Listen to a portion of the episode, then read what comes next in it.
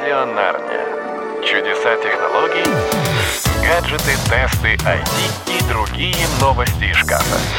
Вы не поверите, но на Радио Нарния тоже есть свой редакционный план, и по этому плану сегодня у нас стояла программа о новом, очень интересном смартфоне Sony Xperia 5 Mark II.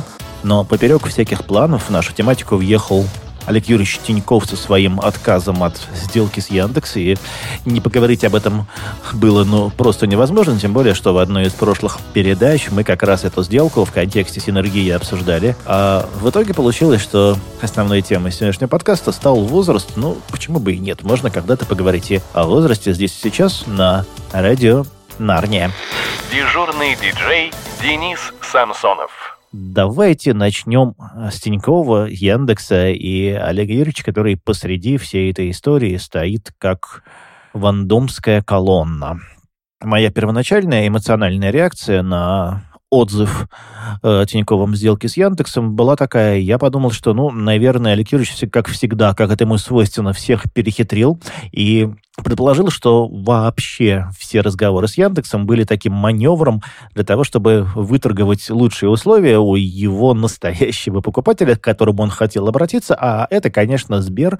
Это единственный покупатель в стране, у которого есть по-настоящему большие деньги, и меня вот спрашивают друзья в Фейсбуке, а зачем, зачем Сбер у Тиньков, что есть у Тинькова, такого, чего нет у Сбера? Ну, во-первых, у Тиньков, ну, в данном случае у банка, конечно, есть несколько миллионов активных клиентов. Во-вторых, есть кое-какие финтех-технологии, но не это главное. А ну, главная мотивация, мне кажется, приобретения всех проектов Олега Юрьевича в том, чтобы их просто больше не было. Он лучше всего в своей бизнес-жизни умеет раздражать большие компании. Вот в 2006 году InBev купила пивоварню Тиньков и тут же ее закрыла, просто чтобы не выводила из себя.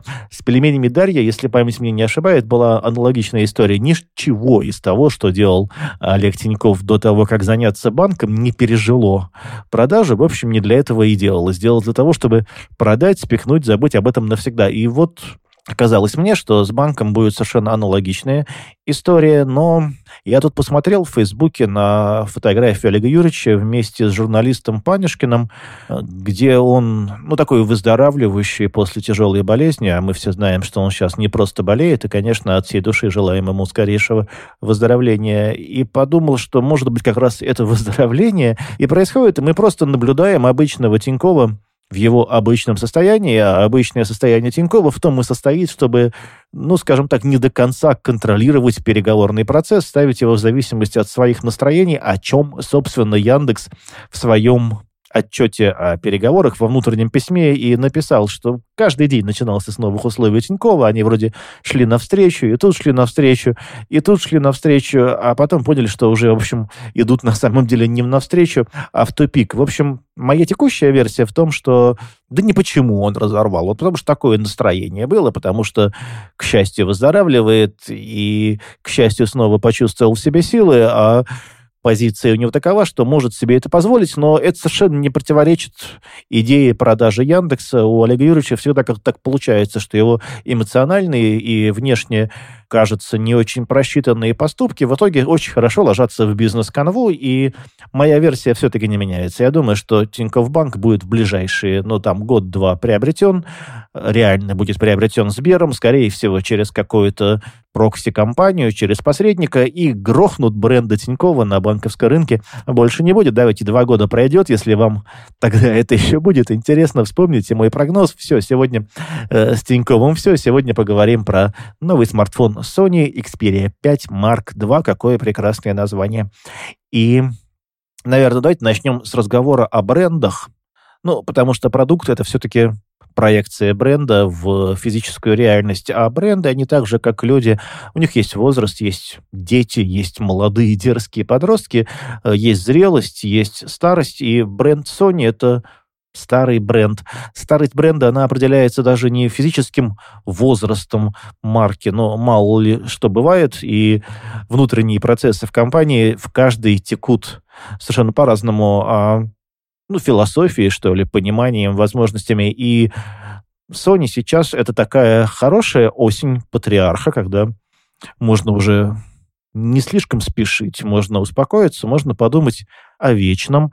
Несколько лет назад, лет, наверное, пять, мне кажется, мои коллеги из Sony рассказывали о исследовании, которое они заказали среди российских потребителей молодых. Они хотели понять, почему молодежь не очень покупает в тот момент телевизоры Sony, и Оказалось, что, по мнению тогдашних молодых, то есть сейчас уже, ну, типа так, зрелых, э, Sony — это папин бренд. Sony — это бренд старшего поколения, так они его воспринимали. С уважением, но это не наше, это для людей постарше. В тот момент Sony против такой оценки бунтовала, она выдумывала новые рекламные кампании, подходы, а вот сейчас, мне кажется, где-то на самом верху они смирились, вот эта стадия неприятия и торга дошла, наконец, до стадии смирения. Да, мы бренд не хочу говорить старые, мы бренд зрелый, и в этом есть свои преимущества, в этом есть не только недостатки, и Sony как хороший бухгалтер суммировала все преимущества своего текущего статуса и реализовала их в новом смартфоне. Таким он и получился. Давайте вот с этой точки зрения на него будем смотреть. Во-первых,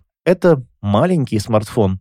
Не часто встретишь э, Apple в этом году представила маленький смартфон. Sony давно настаивает на маленьком смартфоне. Это маленький смартфон без компромиссов. Удивительная вещь. Она просто удобная. Э, это узкий корпус, это экран 6 э, дюймов, но в необычной пропорции 21 на 9. Он хорошо лежит в ладони, ты не очень дотягиваешься до верхней грани. Ну и что? Это очень скромный, очень консервативный дизайн.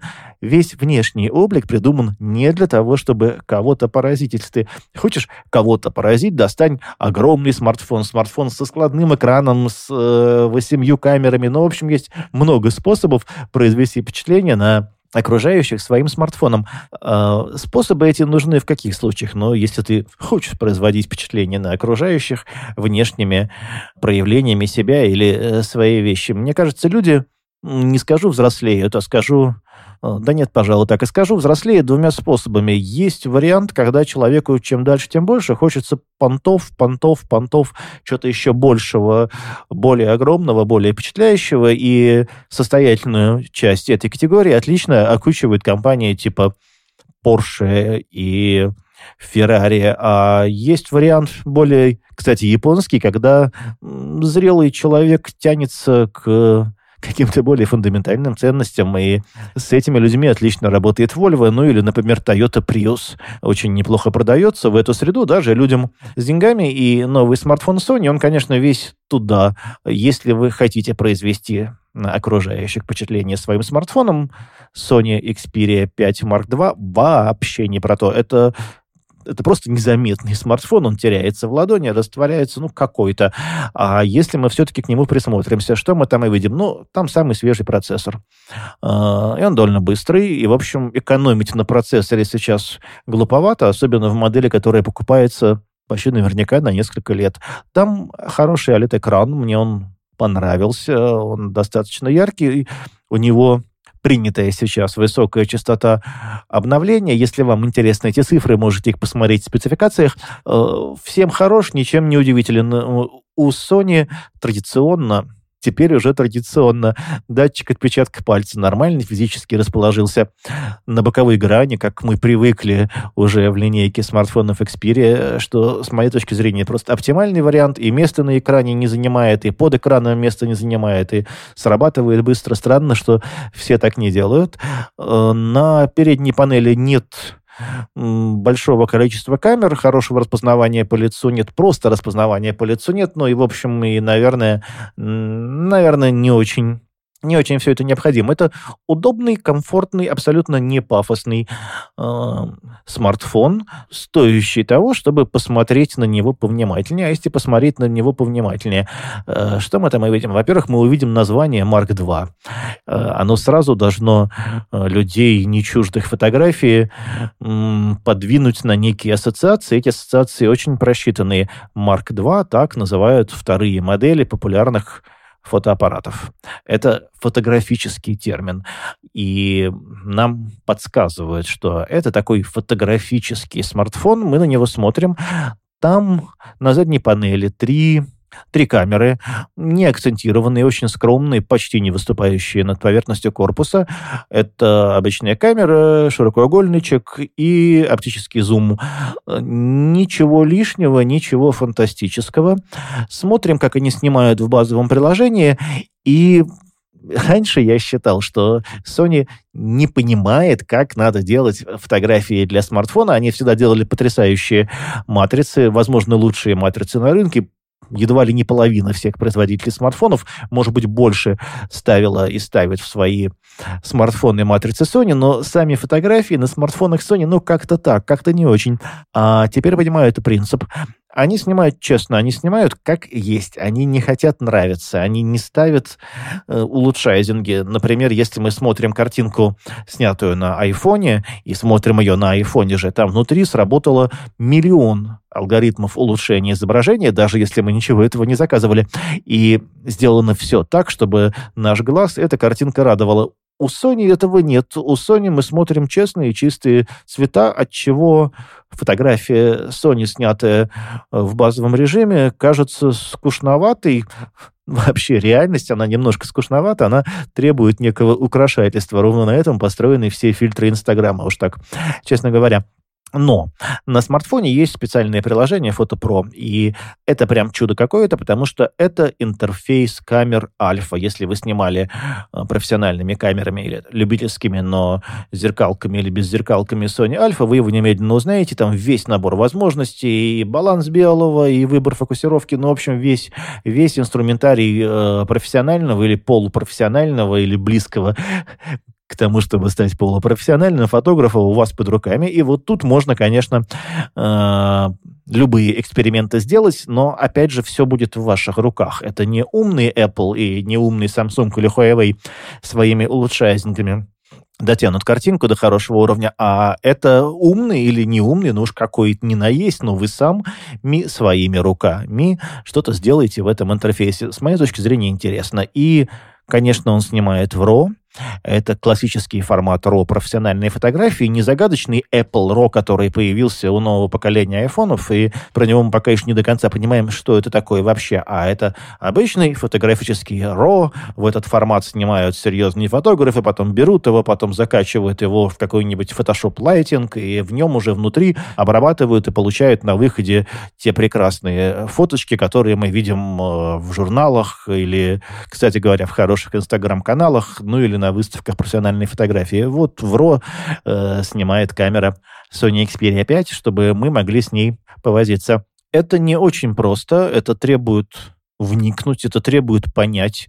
Э, и то, и другое, в общем, довольно ортогонально основному рыночному тренду, но в этом одно из преимуществ зрелости и, например, зрелого бренда Sony, в частности, они не обязаны э, быть лидерами рынка. Если Samsung сделает флагманскую модель, и эта флагманская модель не завоюет, не знаю, 10% или 20% в своем сегменте, э, это ужас, это позор, обвал котировок, увольнение, харахири, все что угодно. А от Sony, в общем, не ждут каких-то потрясений, поэтому и формат 21 на 9, он странный.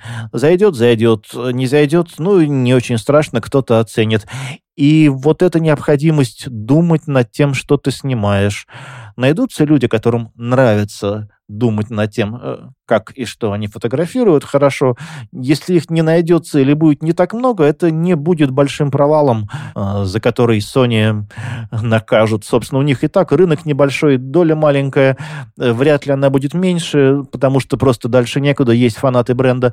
Можно позволить себе делать то, что тебе хочется, и делать вещи, которые тебе самому нравятся. Кстати, я абсолютно убежден, что ребятам не очень молодым из Японии, которые делали эту модель, она просто нравилась. Она им ложилась в их узкую японскую ладонь, они фотографировать любили и ну, вроде бы деталь, но, как мне кажется, в ней прям как в капле все отразилось. У этого, ну, не флагманского, но почти флагманского смартфона есть разъем трехмиллиметровый для физических наушников. Это уже сейчас воспринимается как почти сенсация.